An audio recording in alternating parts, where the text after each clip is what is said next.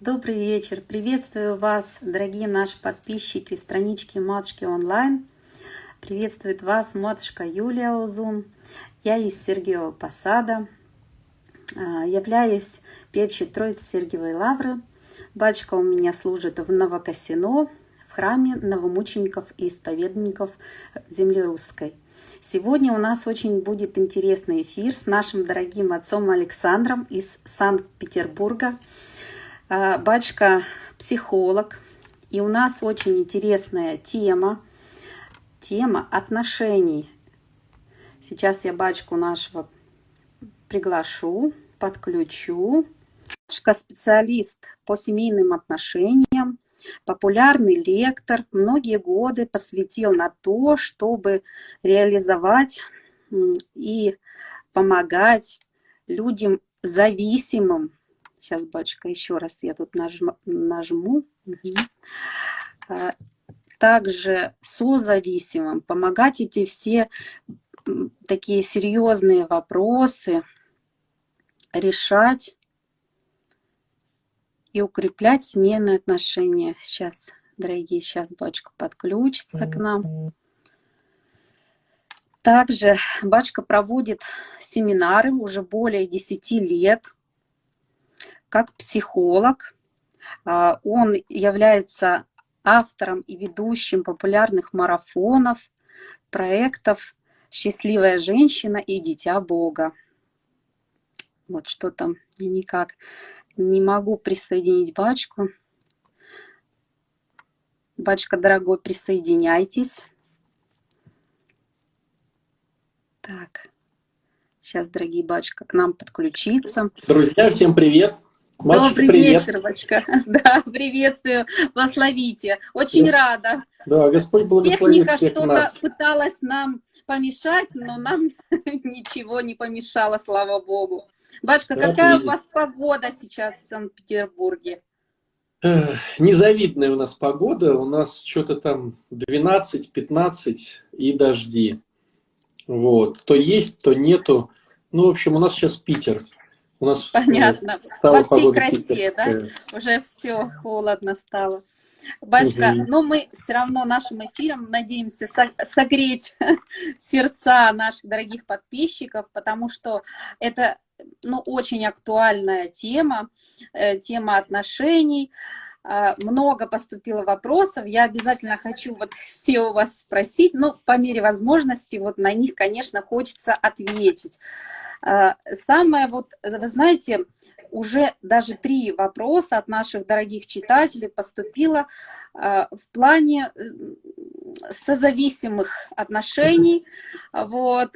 Очень тяжело этот вопрос людям э, как сказать, для себя решать. И вот они все пытаются найти какой-то из этого, из, этого, из этих состояний выход. Вот. Ну, вот начну с первого. Э, такой вот глобальный вопрос. Э, читательница прислала, очень просила на, не, на него вас ответить. Не знаю, что делать, но муж после потери близких стал очень сильно выпивать. Как ему помочь в этом, пережить эти э, серьезные и тяжелые потери? Вот, батюшка, может, посоветуйте, пожалуйста, потому что очень такая тема серьезная. Ну, давайте, чтобы э, наши зрители поглубже поняли весь процесс, угу. э, я так по-умному начну, э, но э, по-умному, но на кухне. Вот, Хорошо. Чтобы все поняли. Все дело в том, что э, люди очень универсальны. Так нас Господь создал, что мы ну, очень универсальны. И мы очень живучи. И если посмотреть, допустим, на тех же наркоманов, алкоголиков, которые вот э, вкалывают в себя непонятно что, э, пьют непонятно что десятилетиями, вот смотришь и удивляешься, насколько организм Богом создан э, сильно, что вот они все равно не умирают. Вот. А почему люди употребляют в глобальном смысле слова? Э, все дело в том, что жизнь, к сожалению, полна черных и белых полос. то бывает прям радость. Э, вот детишки родились, квартирку дали, там зарплатку подняли, все здоровы. Бывают грустные стороны. Кто-то ушел, кто-то предал, где-то уволили, где-то подзаболело что-то, соседи поругались, там забор на мою территорию поставили. Вроде как грустная полоса. Потом она сменяется опять белой полосой. То есть жизнь состоит из разных вот этих черед, и в принципе она э, в хорошем варианте является неким балансом и того, и другого. И получается, что человеческий организм, он по идее э, настроен так, чтобы э, если случаются какие-то сложные моменты в жизни, то каким-то образом саморегулироваться. То есть вот упал человек, э, он может встать на ноги. Допустим, внутри он расстроился, психика как-то так делает какие-то механизмы, и он сгруппируется, собирается, как-то настраивается. То есть мы очень саморегулируемые люди, чтобы быть дальше счастливыми. В идеале. Угу. В идеале. Но не у всех такое есть. Есть люди, которые, когда происходят сложные моменты в жизни, они не могут саморегулироваться. Само. Они могут регулироваться через что-то. Ну, допустим, через вот алкоголь. То есть, э, получается, что у этого человека или у таких же вот из его, ну, такой же, да, вот примера из такого же, да, у многих, у других, не получается самому э, опять вырулить в спокойствие, в доброту. Вот не получается. Где-то его сильно обидели человека, где-то его сильно как-то вот э, унизили, оскорбили. Понятно, что это все грехи, но мы все грешники, и э, все можно красиво описать, но вот не получается у него простить обиду. Допустим, близкий друг его там предал. Или, допустим, вот он делал какой-то проект, делал, делал, и вот э, его выкинули. Ну, разные бывают ситуации. И человеку нужно, он устает быть в этом напряженном состоянии, ему нужна некая анестезия. И мозг подыскивает э, для каждого из нас свою анестезию. Для кого-то он подыскивает, перебирая все, находит алкоголь. Для кого-то он подыскивает, перебирает и находит наркотики. Кто-то начинает заедать Э, как анестезию, а кто-то начинает уходить наоборот в трудоголизм. То есть вот в проект ушел и как бы полегче становится. Кто-то начинает сериалы смотреть. Я вот помню, это у меня такой был момент. Я из-за того, что всегда занимался спортом, ну я был раньше э, профессиональным спортсменом, э, и когда я стал священником, меня сразу определили в женский монастырь, Ой. И, да, да, да. И я там был один. Это не как сейчас, э, Ой. куча народу. Я там был по тем годам в каждом монастыре по батюшке. И была какая-то версия такая интересная, людская, что в монастырях живут старцы. И вот надо к старцу ехать, а мне там, что я только рукоположился. Вот, старец такой сидит, там молодостарец. И вот я помню, приезжает в монастырь автобус, 50 человек.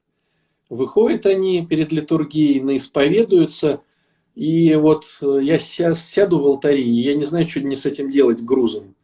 Потому что они боятся своим там батюшкам признаться в чем-то, чтобы их там не запретили там. И вот они всю помойку везут куда-то там подальше, выкинуть. Вот. И мне надо сейчас э, благословенно царство говорить, а у меня настроение, там кто-то кого-то убил, кто-то изнасиловал, кто-то то, кто-то все. Вот. И я помню, что я выравнивался, вот, э, так как я спортсмен, я пить не пил, ну, мне это было никогда не интересно, ни наркотики, ни алкоголь, я выравнивался фильмами. Uh-huh. Я вот приходил домой, у меня в голове творилось, в голове, в животе, в душе, в теле, вот такое творилось, мне никак не, не получалось саморегулироваться.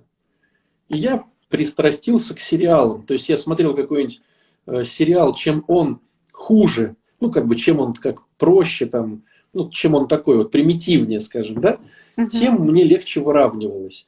И где-то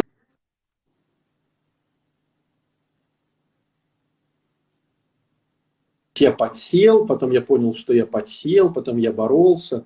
В общем, на этот промежуток ушло вот года два у меня, наверное. Была ломка, что я не посмотрю сериал какой-то там или фильм.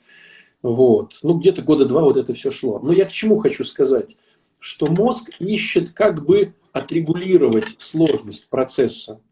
А у кого-то детишки болеют, у кого-то жена ушла или развод переживает, у кого-то э, там на работе сложности. У нас у всех да, разные бывают моменты. Но, как показывает практика, самые основные в нашей стране регуляторы, костыли, это алкоголь и еда. Но алкоголь как бы презирается вроде как бы обществом сейчас, а еда вроде как не презирается. То есть купить тортик и вечером с чаем его шлепнуть, оно вроде как бы ну, лучше, чем бутылку водки. Но если мы говорим про голову, то для нее процессы, которые протекут, они в принципе, ну, не даже не для, не для физического мозга, а для как бы ментального мозга, да, для психики, оно в принципе одно и то же. То есть поднятие эндорфинов произошло просто через другие ну, структуры, там, через тортик. Вот. И тогда вопрос, а что делать близким-то? Да. Сложность заключается в том, что близкие порой начинают мешать. Они с искренним сердцем пытаются помочь человеку, они видят, что он запутался, они понимают, э, что он сейчас э, не в адеквате и делает какие-то вещи странные. И они по-настоящему э, со своим скорбящим сердцем вот, со, со состраданием, они хотят ему помочь. Но получается порой, что они помогают так, что все мешают. Знаете, как порой говорят, э, с такими друзьями врагов не надо. Да, да. Вот. То есть вроде бы помогают, а смотришь так со стороны, думаешь, да ничего себе, ты только провоцируешь еще больше его как-то вот там что-то. Так вот, э, чтобы не провоцировать, хотя вот когда спрашиваешь людей, они не понимают, что они провоцируют. Я вам могу сейчас рассказать такую историю, она реальная, но она э, как бы хрестоматийная, то есть она, э, как, как сказать, как учебник. Вот, что люди не понимают. Но я к тому, что люди не понимают этой темы, думая, что они искренне, сострадая, помогают, они наоборот все портят. И задача вот этого направления в психологии как созависимость научить человека делать все, что получалось, не мешать. Вот какая идея. А, расскажу историю, чтобы зрители поняли, насколько все глубоко. И так вот просто непонятно. А, представьте себе ситуацию, что есть красивая семья, уже взрослых людей, там, по полтиннику им, допустим, да, они уважаемые, они вот прям молодцы, они вот прямо такие, ну, имиджевые ребята, денег нормально. И вдруг они узнают, что их ребенок наркоман. У многих есть э, ощущение, что наркоман это в плохих семьях. Но, как правило, наркоманы бывают и с виду в обычных семьях. Вот. Даже, может быть, и перспективных каких-то. И вот mm-hmm. они вдруг узнают, что он наркоман. Конечно, как это в нашей семье? Ребенок наркоман да как же мы не доглядели, да всякое такое. И они начинают искать всевозможные методики, э, препараты, лекарства, клиники, книжки, людей, психологов, наркологов, батюшек, чтобы э, свое чадушка э, выздоровело. И так как они люди умные, то, как правило, через какое-то время они находят неплохие инструменты, чтобы ребенок стал осознанно понимать свои потери и уехал куда-то в реабилитационный центр. То есть они молодцы. Но, но в чем как бы идет параллельность, которую они не замечают? Как правило, люди этого возраста, они уже в супружестве, в лучшем случае брат и сестра, а в худшем да. случае соседи. Это вот наша сегодняшняя тема, да? И получается, что они понимают, что уже теплоты той нету, у каждого свои интересы, они не знают, о чем поговорить на кухне вечером.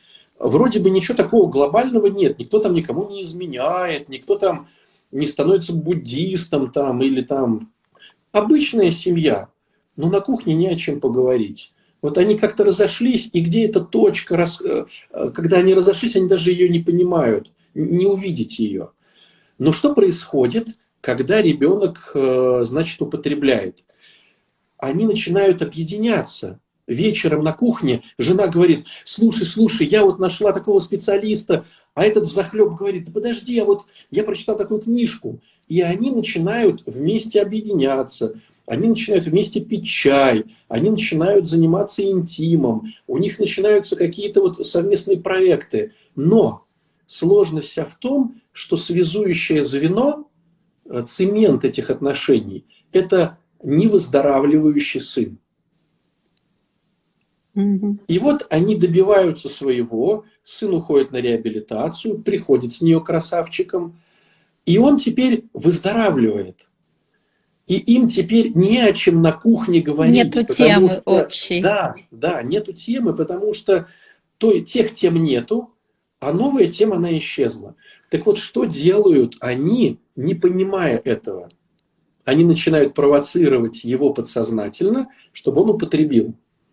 Как они это делают? Они начинают придираться к нему, заглядывать в зрачки. Точно ты трезвый? А ну-ка покажи свои вены.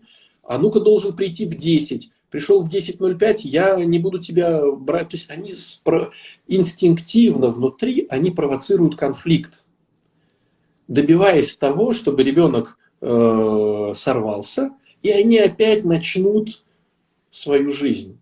Так вот, когда такие люди приходят, э, вот если им сразу, вот они говорят, слушайте, у нас нет времени, он может умереть, дайте честный, честную рекомендацию. Почему так происходит? Им говоришь, вам выгодно, чтобы ребенок дальше торчал. И для них это шок. То есть как это мне выгодно, чтобы он торчал? Я же всеми фибрами души хочу, чтобы этого не было. Но когда постепенно детализированно показываешь им их неправильности, а самая это основная неправильность в чем? В том, что они не могут конструктивно построить отношения. Они изначально строят отношения на деструкции своего ребенка. Потому что на конструкции построить сложно – надо уступать, надо узнавать, чем там жена занимается, надо узнавать, чем муж там дышит, надо пойти на футбол, а ему сходить с ней на балет. Это же сложно. Деструктивно мы все проще все делаем. И получается, что изначально, так как они не могли все это сделать нормально, они сейчас толкают ребенка употреблять подсознательно, э, чтобы опять же у них были нормальные типы, нормальные отношения. И вот когда все так с виду, знаете, приходят люди и говорят, а какой иконе молиться, чтобы да, да. мой ребеночек выздоровел или чтобы супруг там вернулся? Да, да. А, как будто бы вот, ну, вся наша вера это вот помолиться чудотворной иконе, и она сама да, магия образом, такая, да? да, заставит меня любить балет. И я просыпаюсь утром и говорю, ты точно купила билеты на балет? Какая ты молодец. Я прямо вот балетом прям вот э, прям люблю его. Пошли вместе с тобой. Жена смотрит, не понимает, что он там э, покурил. Вот. То есть, э, на мой взгляд, отношения вот эти созависимые, они очень глубинно сложны, чтобы люди без привлечения специалистов могли этот клубок размотать. Угу. А вот первым делом, что тогда этим людям нужно делать? Э, идти к психологу? Что ну, вот этих... я могу нарисовать как бы с самого низа да. Э, по эффективности до самого верха. Угу. На мой взгляд, самая низкая эффективность из всего, что можно сделать, ну, при, при учете, что мы что-то делаем, то есть, Да-да. понятно, вот что-то делаем, это вот пойти к психологу. Угу. То есть это, это хорошо, но это самое низко, на мой взгляд, эффективное. Угу. На втором месте э, по, по силе я бы поставил пойти на группы 12-шаговой программы анонимных созависимых. Они есть как вживую, так и в онлайне. Просто в поисковике можно набрать ближайшая группа анонимных созависимых. Они называются либо просто анонимные созависимые, либо группы э, такой аббревиатуры английской кода, либо такой английской аббревиатуры Аланон. Но по большому счету это все э, деструктивные отношения. Вот. Они набирают либо в онлайне и слушают, присоединяются, либо вживую, если большой город, то можно пойти туда. Вот. То есть я вот, допустим, не уверен, что в Сергиевом Посаде есть Аламан, но в Москве Нету. их миллион. Нету. Но сейчас э, вот как бы дурацкая такая фраза благодаря э, вирусу, да, но все-таки благодаря вирусу, э, так как группы все закрылись вживую, очень много перешло в онлайн. Людям это понравилось, потому что ходили люди э, возрастные, и они были к компьютерам ну, все-таки отрицательно. А потом им деваться было некуда, все научились этому зуму, этому скайпу. И в результате, когда пандемии, пандемию сняли, ну, как бы сняли запреты, многие все равно остались в интернете. То есть многие группы потом не вернулись обратно, и в интернете сейчас очень много э, групп э, вот, по созависимости. Вот. Э, это на втором месте по эффективности. Сильнее, чем психо, психолог, но, но как бы не так. На третье место по силе я бы поставил соединение этих двух понятий. И ходить на группы, и пользоваться психологом. Почему психолог, я говорю самое последнее? Потому что вот такой вот человек приходит к психологу и говорит свою версию событий. То есть психолог вынужден работать с некой э, идеей, которую принес клиент, а она может быть совершенно не та. То есть, может быть, он рассказывает вообще сказку, которая там не происходила и, и даже близко. А вот соединение группы и психолога, оно дает более качественный результат. То есть это я бы на третьем месте поставил. А на четвертом месте я бы поставил э, прохождение реабилитации в каком-то реабилитационном центре. Угу. То есть человек э, погружен в этот процесс, и он в нем, значит, варится несколько месяцев. Вот это, на мой взгляд, самое эффективное. И есть, опять же, э, вживую такие центры, и есть такие центры э, в онлайне. Вот, допустим, у нас есть такой центр и вживую, э, реабилитационный центр «Ручей», он находится в Пскове, он только для зависимых. Но есть реабилитационный центр в интернете, онлайн. Он и для созависимых, и для зависимых. Вот. Прохождение программы тоже примерно 3 месяца идет. Вот это самое эффективное. Погружен, э, тебе выделен человек, наставник, который за тобой следит. Это как и психолог, он может разбираться с тобой. Это самое эффективное. Ну и понятное дело, э, никуда не денешься, все должно проникаться и храмовой деятельностью. То mm-hmm. есть, э, вот если человек э, с храмом не дружит, то ни одна из этих схем, которые я говорю, не, не работает. Вот. Но и отдельно один храм, к сожалению, не работает. Угу. Потому что это заболевание, оно еще и биологическое. Вот, допустим, как зубы. Вот заболел у человека зуб. Понятное дело, что там молись, перемолись, но э, пломба-то, Его... она же... Надо идти ремонтировать пломбу. Да. Поэтому вот э, сразу оговорюсь, все эти четыре этапа обязательно должны быть с э, этим самым, э, с храмом связаны. Угу. Дальше э, хочу еще вот такой вопрос пришел. А, как не пилить мужа и как его мотивировать, если в быту с детьми он вообще не помогает? Ой, скажу такую страшную вещь для многих. Э, особенно женщин. Но у нас, э, вот, к сожалению, вообще в интернет-пространстве 80%, 85% женского э, пользователя. Вот. Ну, так уж 90 точно, но не говорю 90. Красиво скажу 80-85.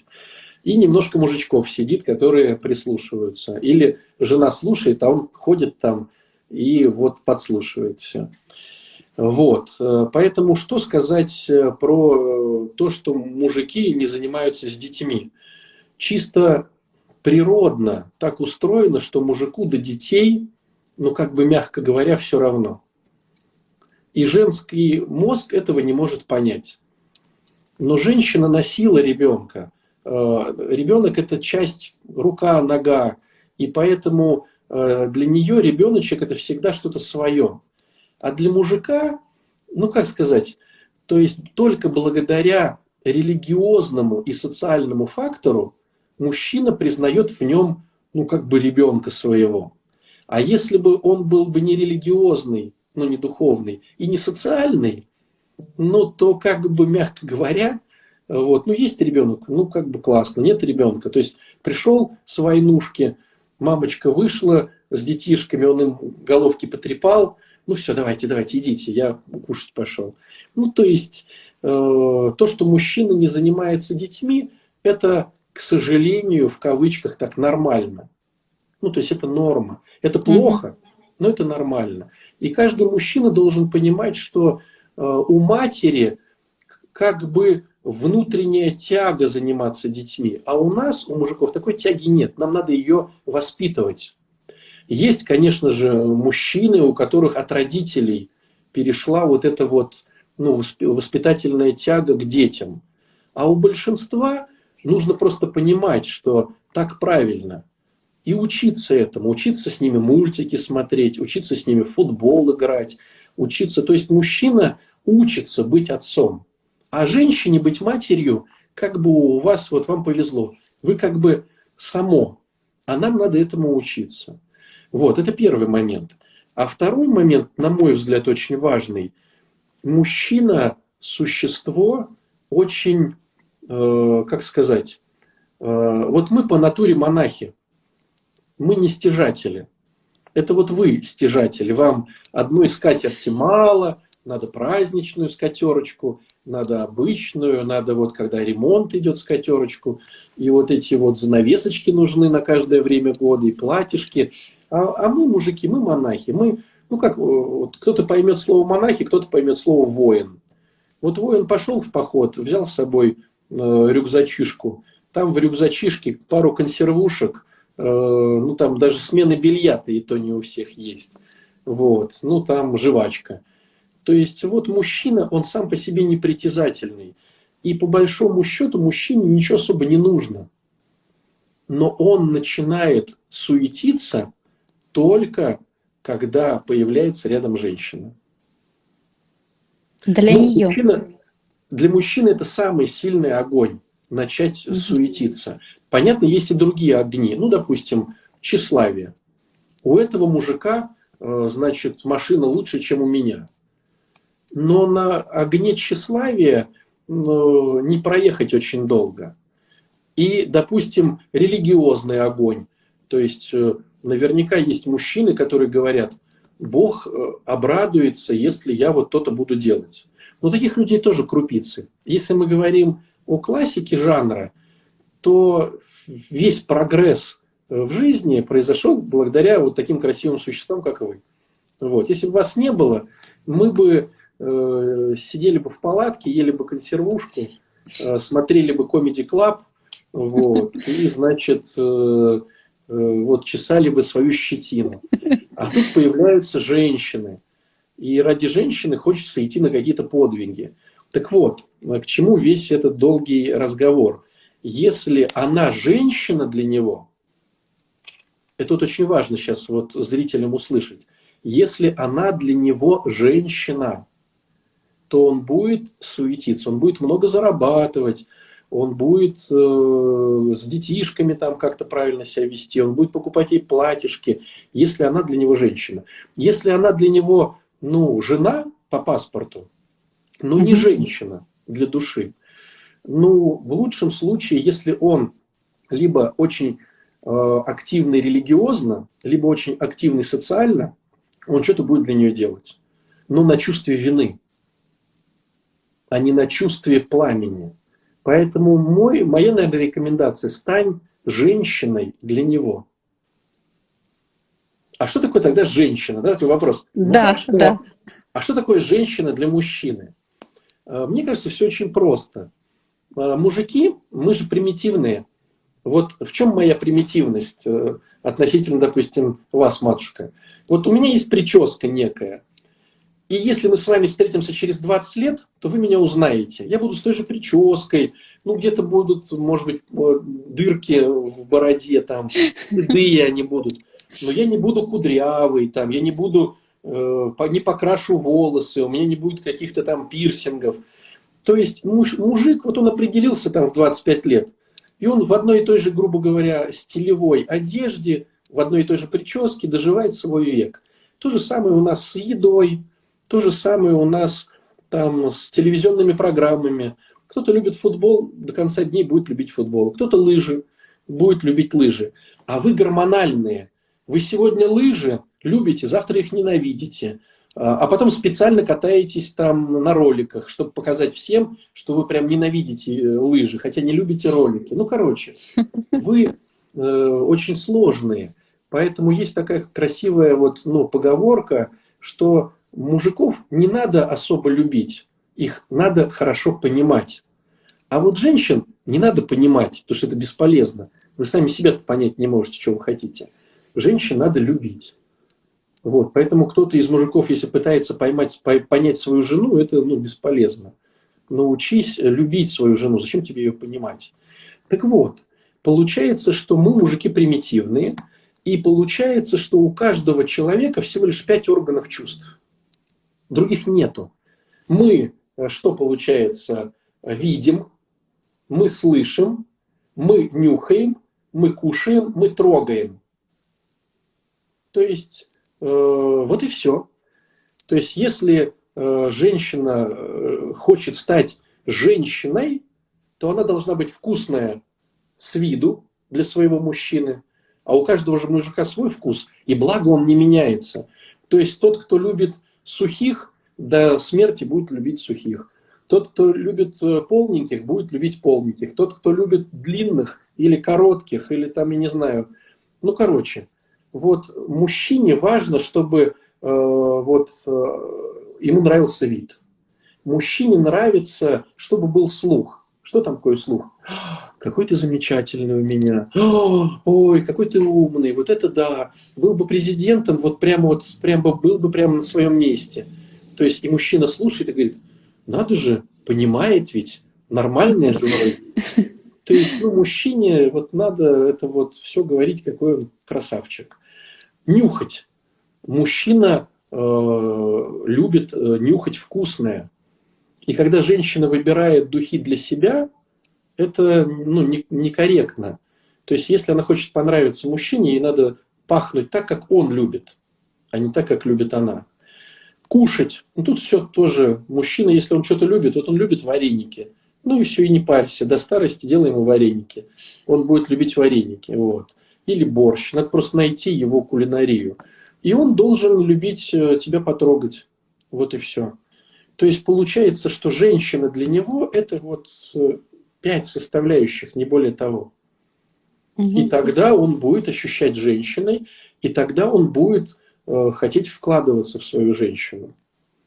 А когда вот девчонки говорят, он мало зарабатывает, он не то, не все, посмотришь, поговоришь с, с мужичком, а он ведь реально не видит в ней свою вот э, музу. Ну, как бы, да, живем как, сест... ну, как с сестрой. Что в сестру вкладываться? Или с соседкой? А почему ты стала соседкой в какой-то момент?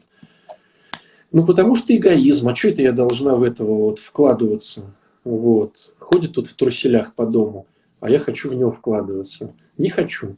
И вот пыл проходит, и каждый при своем остается. Да, к сожалению, батюшка. Но это, наверное, еще, а, наверное, упущение матерей, которые не, не рассказывают об этом, не учат своих дочерей. Это же тоже ну, какой-то момент есть упущение.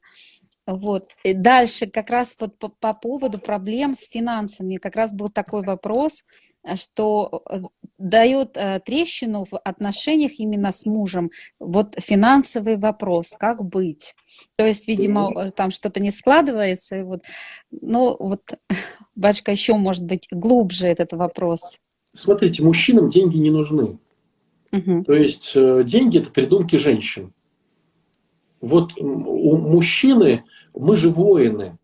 А раз мы э, исторически воины, у нас вмонтирована схема, а вдруг война, а я уставший. Поэтому если есть столб, мужчина обязательно подойдет к столбу и облокотится на него. А если при столбе есть э, стул, он обязательно сядет. Вот женщины не могут сесть.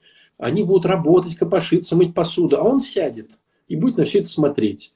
А если будет диванчик, он обязательно приляжет. А будет кровать, он вообще расстелится, потому что в голове, а вдруг война, а я уставший. И получается, что мужчине не нужны вот эти вот деньги, покупать. Вот она говорит, нам нужно же вот купить еще шторы. Он говорит, да у тебя там штор, слушай, там три вида, зачем четвертый? Или зачем тебе столько платьев? Зачем тебе столько босоножек? Зачем тебе вот это все? А, или там, нам надо купить новый холодильник, а этот чем тебя не устраивает? Он же греет, там, ну, холодит. Зачем тебе? Ну, тут маленькая морозилка, да не надо покупать много, э, давай покупать на ту, которая... Ну, короче, мужчине деньги не нужны. И получается, что э, он будет что-то делать важное для своей женщины, неважно что, деньги зарабатывать, с детишками играть, там пойдет с ней на балет, неважно что, если она его вдохновляет. Mm-hmm. То есть мужчина будет делать любые действия, которые ему не нужны, только при условии вдохновления. Да, опять же повторюсь, кто-то из зрителей скажет, а как же вот э, христианство? Есть, безусловно, малюсенькая часть мужчин, которые по своей духовности это будут делать. То есть я глава семьи, я Христос, это моя церковь, я, значит, для нее вот пойду вот и буду на балете сидеть и постараюсь не заснуть. Но таких крупицы, поэтому их можно, в принципе, не рассматривать. Э, классика жанра – это обычные мужики, которые будут делать только на вдохновении. Не вдохновляешь – не делают. Э, вдохновляешь – делают. Поэтому женщине надо задать вопрос – как я так на него влияю, что когда-то он на балет бежал, когда-то он борщ хвалил, когда-то он мне цветы дарил, а сейчас не делает этого. Так может быть надо подойти к зеркалу и честненько-то глянуть на себя и сказать, а вот если бы я вот себя бы увидела 30 лет назад, что бы я про себя сказала? И я думаю, каждая бы сказала – да не может такого быть, это не я. Я такой не буду никогда, не врите. То есть надо честно глянуть э, вот на себя со всех ракурсов. А глянуть сложно. Поэтому всегда проще глянуть через кого-то. Ну, допустим, через духовника. Вот приходишь к духовнику, и он честно говорит, слушай, мать, ну ты страшная, как война атомная стала. Ты хоть бы там пошла голову помыла там, или записалась бы там на физкультуру. Но ведь э, вот это же надо найти такого духовника, кто честно так сказанет. Или чтобы подружка была честная. Или тогда вот психолог, но ему надо платить, но зато как бы он честно что-то говорит. То есть вот посмотреть на себя честно и увидеть свои грехи, свои недочеты очень тяжело. Всегда мы видим недочетики в них. А в себе ну, обычно как женщины говорят, ну что ж такое, все время все говорят, мужчины ни, ни, при, ну, ни при чем, все вре, время женщины, и то они не так, и это не так. И вот вас ну, могут сейчас вот так вот закидать А я могу это. сказать, а меня уже закидывают э, за это всегда. Я могу так сказать, я вот размышлял над этим вопросом. Я могу так сказать, что э, женщина, она все рожает – вот женский род, он все рожает. Даже если посмотреть в оригинале, э, Дух Святой стоит в женском роде, да, в первой книге Бытия. То есть получается, что женская сущность – это сущность родить. Поэтому женщина рожает отношения. Как бы не хотел мужик, ну, есть вот эти дурацкие поговорки, да, там, если это не захочет, этот не вскочит, там, да, не знаю, как в эфире это говорить, не говорить, но ну, мы жен, поняли. женщина рожает, если она не захочет отношений, какой бы он там ни был там принц э, на белом коне, не хочет она отношений, не будет. Женщина отношения со создает. Вот она разрешила все, они пошли. И женщина продлевает отношения. Потому что мужик, он такой, ну, как бы ему войнушки интересны свои. Вот. А отношения, это все как бы ответственность за них, сложность какая-то. Поэтому женщина, благодаря женщине отношения живут. Но как только женщина захочет, эти отношения тут же прекратятся. Вот и все. То есть получается, что да, от женщины зависит э, вот начало. А что зависит от мужчины? Э, ну, вот если мы говорим про глубину отношений, мне кажется, интимные отношения зависят от мужчины. То есть, если мужчина ничего не понимает в интимных отношениях, женщине будет очень тяжело, потому что это как бы его прерогатива. От мужчины зависит э, все-таки достаток. То есть это его ответственность накормить, напоить, защитить. Вот это мужицкие такие э, штуки. Но э, сама жизнь отношений, она только женская. Вот. Э, конечно же, есть мужики, которые понимают, что ну, ну вот, жена не хочет ничего делать. И они начинают отношения зажигать опять. Да, такое бывает. Но опять же, как вот не посмотришь, все-таки э, все-таки женщин больше, которые переживают за отношения и начинают что-то по этому поводу суетиться. Ходят на какие-то курсы, на лекции, Э, читают книжки, спрашивают своих духовников. Это все-таки вот так смотришь, какая-то женская тематика. Мужики, они э, нервно курят там где-то в углу, вот. Но вот скажи ему, что ты куришь, иди, сходи на какой-нибудь семинар. И вот чтобы, вот сколько я не провожу семинаров, там, если там, не знаю, 10% мужиков, это, это просто очень здорово. Мужики пришли. Правда, из этих 10% половину их привели жены, и сказали, сиди, слушай, что батюшка говорит. Но бывает, что мужики сами приходят, это очень здорово. Но все равно это редкость. Все-таки вот женская штука – это вот отношения. И да, девчонки жалуются, но мне кажется, девчонки жалуются потому, что им не хочется себя обличать в этом всем. Но вот, ну вот так. Ну, да, Вачка, есть, есть такое, потому что ну, у меня есть такой курс по душам, где я девушек ну, учу некоторым своим хитростям, как вот э, угодить мужу, как вот мудрости. его прилас... Да, мудрости. да, да, хитр... не хитростям, а мудростям, правильно, э, которых меня учила моя бабушка. Вот вы знаете, у меня была очень потрясающая бабушка, которая очень многому меня научила. Вот она мне с детства говорила о тех вещах, которые говорите мне сейчас вы. И а, оно настолько, ну, наверное, мне ну, по молодости вообще помогала. У меня не было такого вот переломного какого-то периода с мужем, когда дерешься сковородками, можно так сказать. То есть все это как-то прошло гладко достаточно. И сейчас вот э, по стечении стольких лет я, когда смотрю на него, я все время в него еще больше влюбляюсь, как и он в меня. Ну так вот, а, опять же, благодаря моим бабушкам и мам, маме моей. Вот. Но не всем так, как говорится, повезло. Вот э, бывает, конечно, конечно же, э, женщина там, одна мама растила, но у нее не сложились отношения. Это же оттуда же все тянется. Вот как раз на эту тему у меня э, вопрос сейчас, э, как, прислала подписчица, что на маму остались обиды, у них нету ничего общего, все время барьер в таких отношениях у них, и при этом вот когда умер папа, она хочет с ней жить, потому что она его дочь, но она ее не воспринимает. И вот э, что вы можете посоветовать, как ей все-таки выстроить эти отношения с мамой, как ей обиды эти забыть, и что ей вообще делать? Вот, э, знаете, матушка, вот здесь вот вы говорите, а, я начинаю, почему-то у меня параллельно идет некий такой спор, э, нужна ли в православии психология, а может ли там кто-то заниматься психологией или нет.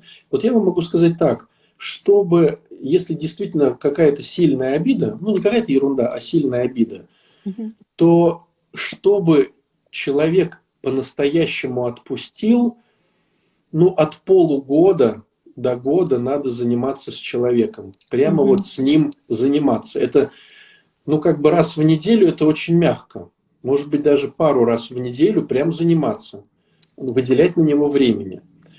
И, конечно же, чисто теоретически я могу предположить, что, наверное, священник может справиться с этой задачей.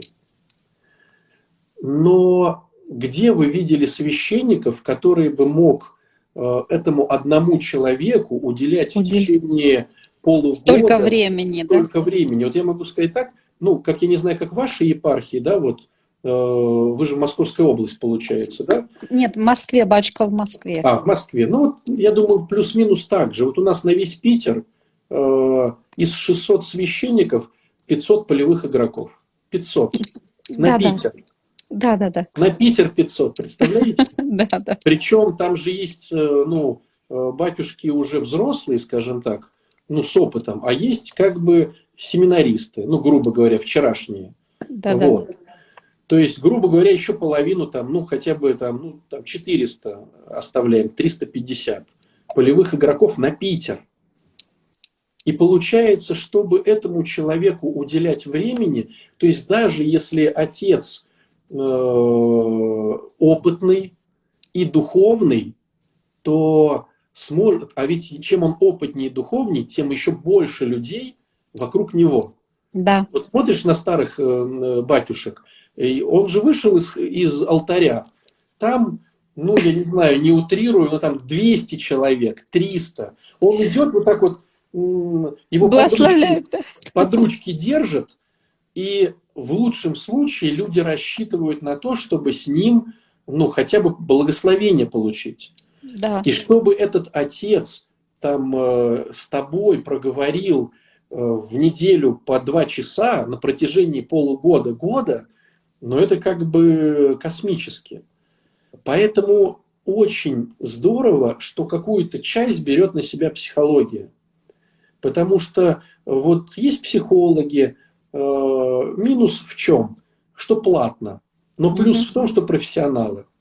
Есть, допустим, опять же, та же 12-шаговая программа анонимных созависимых, и это четвертый шаг, работа с обидами. Плюс в чем? Что бесплатно, минус в том, что не профессионалы. То есть за все надо платить.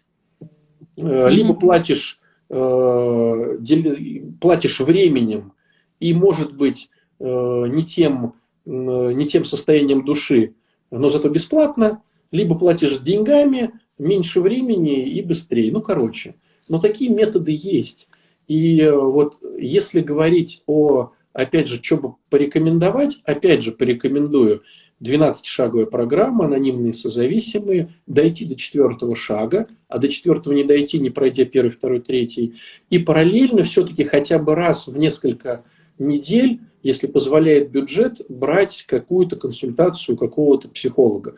Молодые психологи Э, тоже хорошие психологи и берут подешевле. Ну, то есть вот, но это проще, чем угу. эту вину потом перекладывать на свою семью, выносить мозг и всем, значит, портить жизнь и кровь.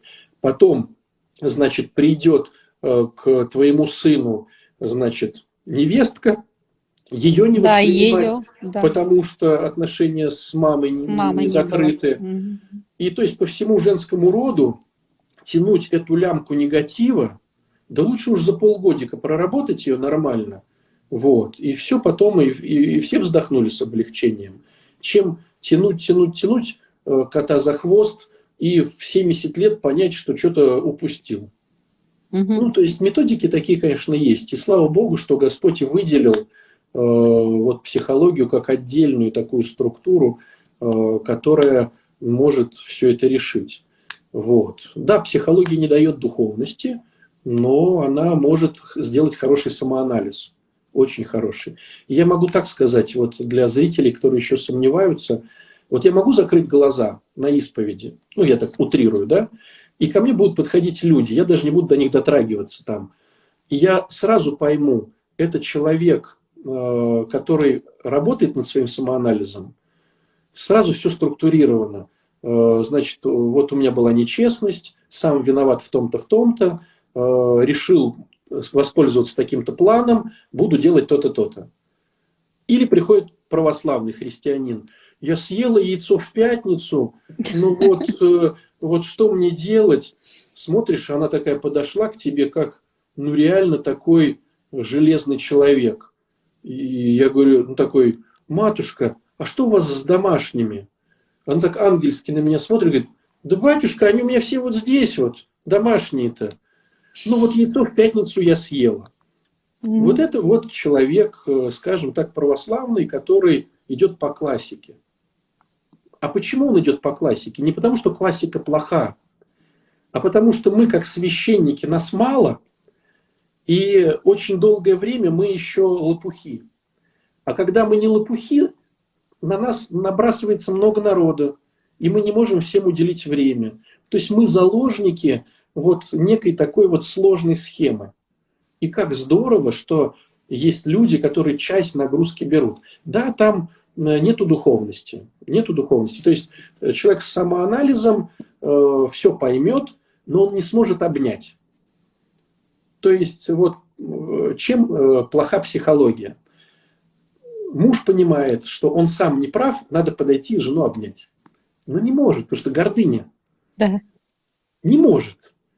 Он все понимает и говорит, батюшка, не могу. А вот помолишься, поисповедуешься, причастишься и обнял.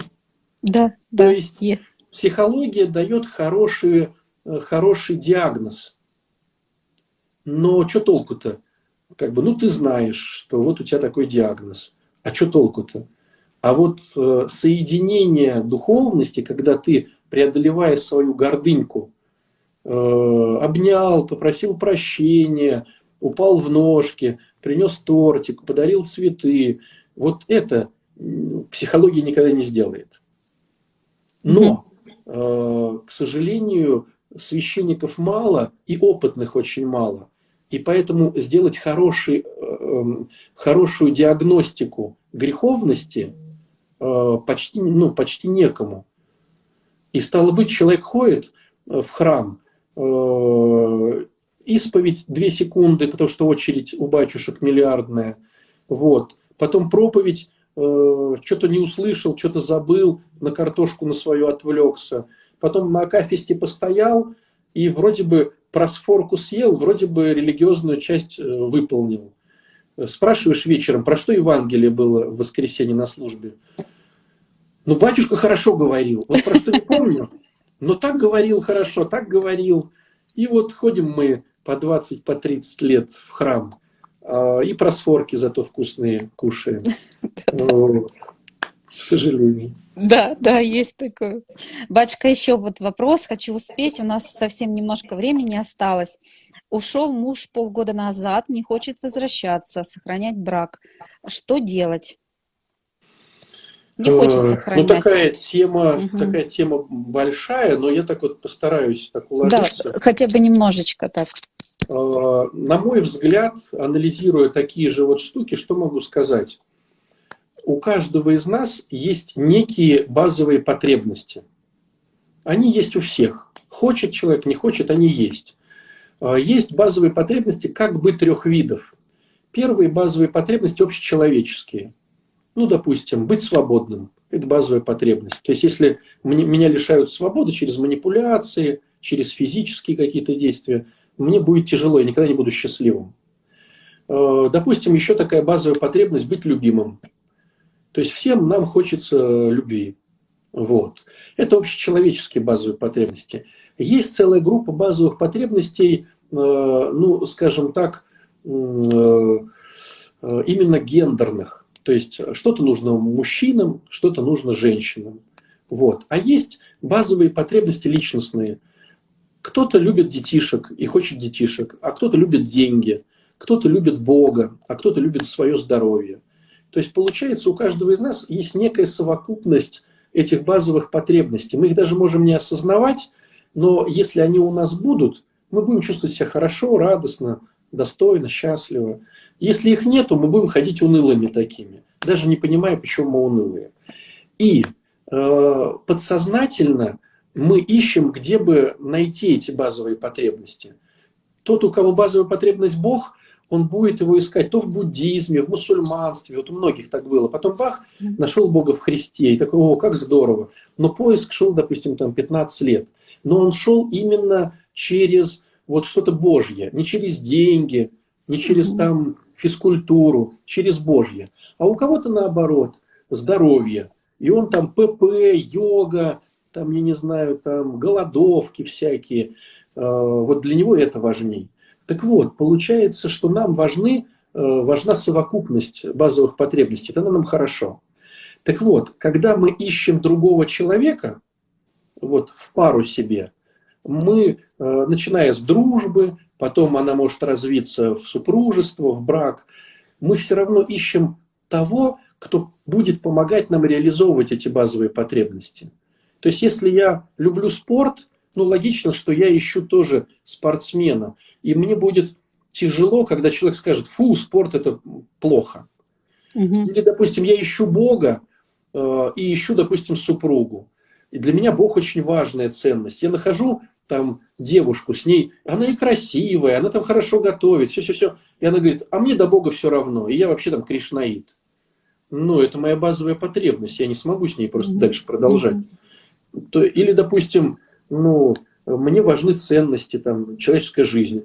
Я не смогу с убийцей, там, с киллером, допустим, продолжать отношения, то есть даже сдружиться с ним не смогу, даже если он классный, хороший, э, а вот он будет киллер, я не смогу с ним сдружиться. То есть мы ищем не, невольно людей, которые бы помогали нам реализовывать наши базовые потребности. Так вот, э, теперь, да, самая хитрость в чем? Если человек реализует хотя бы одну нашу базовую потребность, ну, помогает нам ее реализовать, то нам уже хочется с ним дружить. Что значит дружить? Мы узнаем, когда у него день рождения, когда день рождения у супруги, у детишек, как их зовут. Поздравляем на Новый год, на 8 марта, на 9 февраля, там, или когда там это 23 февраля. Да, да. То есть, ну, то есть получается, что я с ним дружу. Он помогает мне реализовывать мою одну базовую потребность всего-то. Ну, допустим, там, я не знаю, э, я люблю путешествовать, а он э, работает в аэропорту и может мне доставать билеты или проводить меня мимо контроля пропускного, потому что я там с ракушками с разными там путешествую, с камешки там с гор беру. Все, я уже с ним дружу.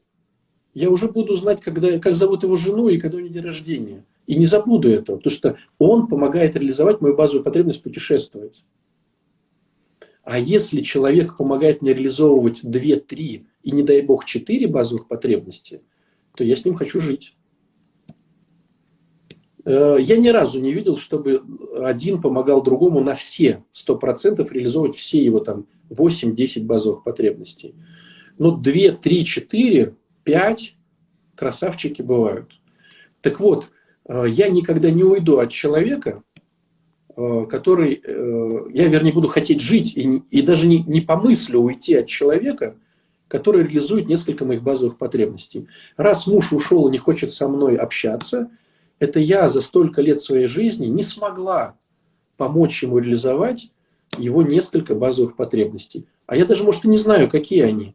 То есть я с ним прожила 20 лет, и меня спроси, а что ему важно-то? Да я не знаю, что ему важно. Ничего ему не важно, алкаш он там, что ему важно. То есть вот это, мне кажется, надо обратить внимание не на мужа. Очень часто звонят и говорят, там пишут, как бы грубо так говоря, батюшка, какая есть манипуляция вернуть мужика? Там, неважно, она духовная, там какой-то иконе помолиться, к бабушке какой-то сходить, или угу. сказать ему что-то, пирог испечь. А, то есть нет, такого не, не работает. Пойми, кто перед тобой, какие у него ценности жизненные – и помоги ему хотя бы в каких-то его ценностях, ему помоги. Вот он любит веру, ну тоже начни ходить в храм. Он любит петь на литургии, ну тоже выучи там чего-то там. Ну хотя, хотя бы мизер. Служба Яна Златоуста от Василия Великого, там, икона рублевского стиля или византийского. Ну хоть какой-то, чтобы был. А давай, дорогой, купим тебе любимую твою иконку. Вот я знаю, тебе нравится нерукотворный спас, давай купим. А когда он ушел и не хочет возвращаться, это говорит о том, что у тебя не получилось. То есть, насколько ты была эгоистом, что у тебя не получилось даже одной. Потому что если бы была даже одна, он бы ушел, но дружил с тобой. Mm-hmm. Типа остались бы друзьями. Вот такая схема. То есть э, возможность его вернуть, в принципе, уже очень сложно это сделать будет. Ну, можно. То есть если она пойдет Возможно. к грамотному, грамотному крутышу, который скажет, давай разбирать, какие базовые потребности у него. Она будет говорить, не знаю, давай вспоминать. Пройдет угу. несколько вот, уроков, когда они вспомнят.